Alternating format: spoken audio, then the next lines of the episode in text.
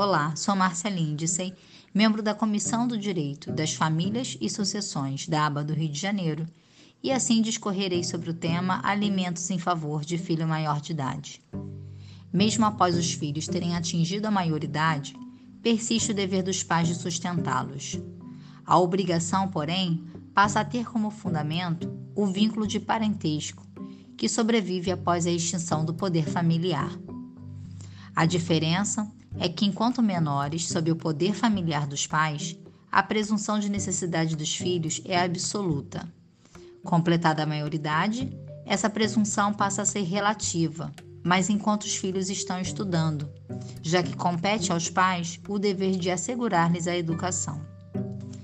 Em todo caso, porém, quando a prole é incapaz de manter sua própria sobrevivência, por motivo de desemprego, deficiência ou outros, independente da idade, persiste o dever de sustento dos pais, que passa a se justificar numa perspectiva constitucional de solidariedade, norteada pela cooperação e justiça social.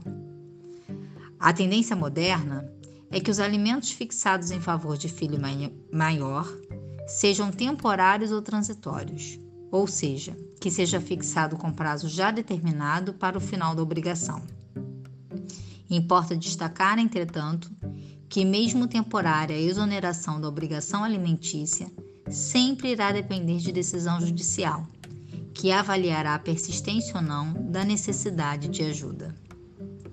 Ressaltamos que o conteúdo aqui exposto é meramente informativo e não traduz necessariamente o entendimento da comissão e da aba do Rio de Janeiro.